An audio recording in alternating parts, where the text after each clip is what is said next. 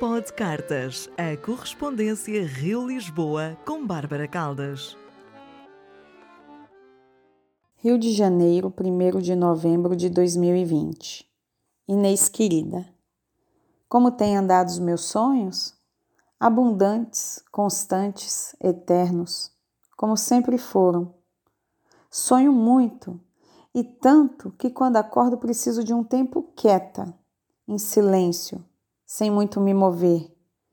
Como quem chega de uma longa e distante viagem e precisa de espaço para se ambientar no sítio recém-chegado, mesmo que este lhe seja mais que familiar.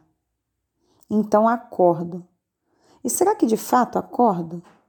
Parecia tão desperta tão pouco em outra dimensão. Talvez o melhor seja falar que chego, regresso, sabe-se lá de onde. Mas um onde que parece sempre tanto e tão vasto que preciso de tempo para me sentir de fato retornada. Respiro, lenta, os olhos fechados, querendo ainda lá estar se a paragem foi boa e a companhia desejável. Os sonhos com o amor são assim. Retorno querendo lá estar, permanecer.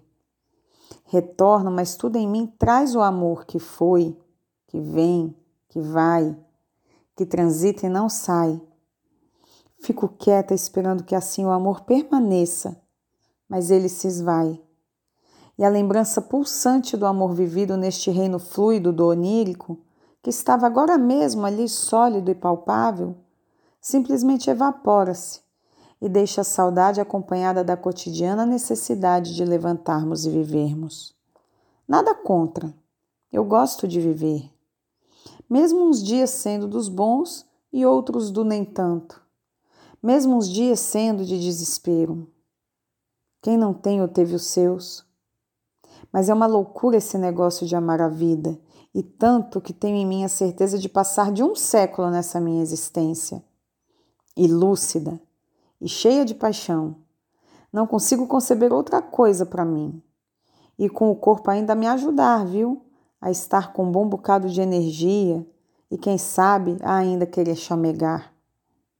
Como vão meus sonhos? Sonho tanto que, mesmo ao acordar, continuo sonhando. Sonho acordada. E escrever é um tanto disso. É estar imerso em delírio.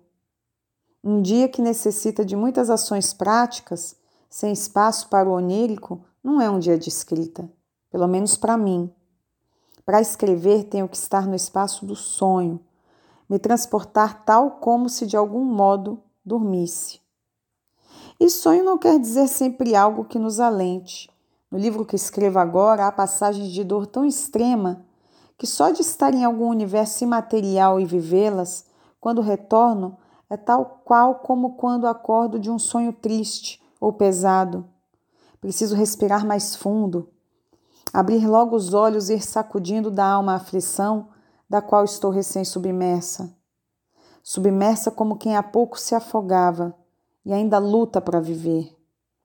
É assim. Escrever é como sonhar, e sonho e escrevo.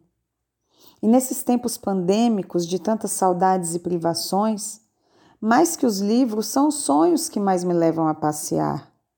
Minha lua é em peixes. Dizem que a lua é o campo dos afetos e peixes o signo dos sonhos. Se assim de fato for, estou fadada a sonhar com o amor. E mesmo quando ele está assim à minha frente em carne e osso, quando o toco, é sempre a sonhar.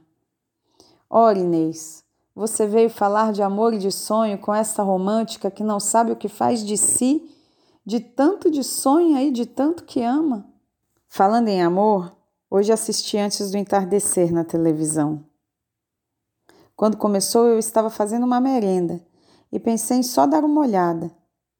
Mas gosto da última cena do filme e quando vi, fiquei ali a esperá-la. Meu bem, você vai perder aquele avião, ela diz. Eu sei, ele diz. Ele diz e sorri. E de sorrir, ele ri. A risada de quem se vê feliz. Nina Simone toca ao fundo. Ela dança e ele ri. E eu sorrio.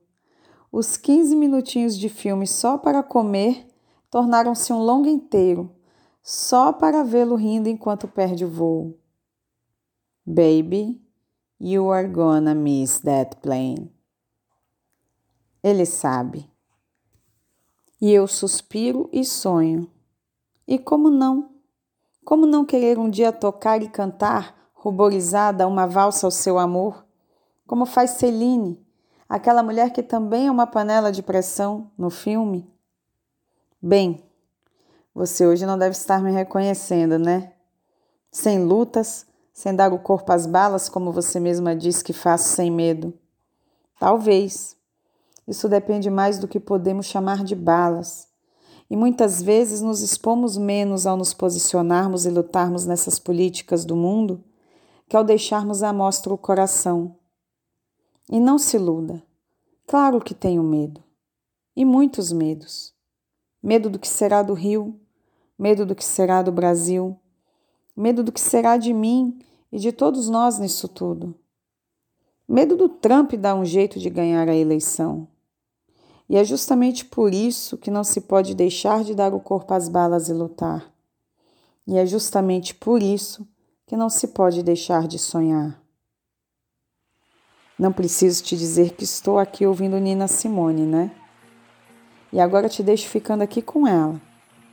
Hoje não tem vinho, mas tem vela aquecendo um óleo essencial de pitanga com gerânio. Ando enxamegada com aromaterapia. Coloco óleos essenciais nas máscaras antes de ir à rua. Coloco óleos essenciais nos travesseiros para dormir. Para a rua, tenho gostado de usar o de laranja doce. Para dormir, tenho gostado de usar o de sálvia. Mas para este domingo de chuva em casa, este de pitanga com gerânio está perfeito e aconchegante. Pesquisei as propriedades de ambos, do gerânio e da pitanga, mas já esqueci. Mas lembro que é coisa boa, o que por hora basta. Vou ficando por aqui com os cantos da chuva e da Nina Simone, enquanto finalizo essa carta esticando os olhos para o livro da Eliane Brum na cabeceira.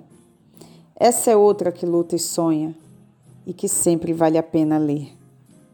Grande beijo, minha amiga. Bárbara. PS.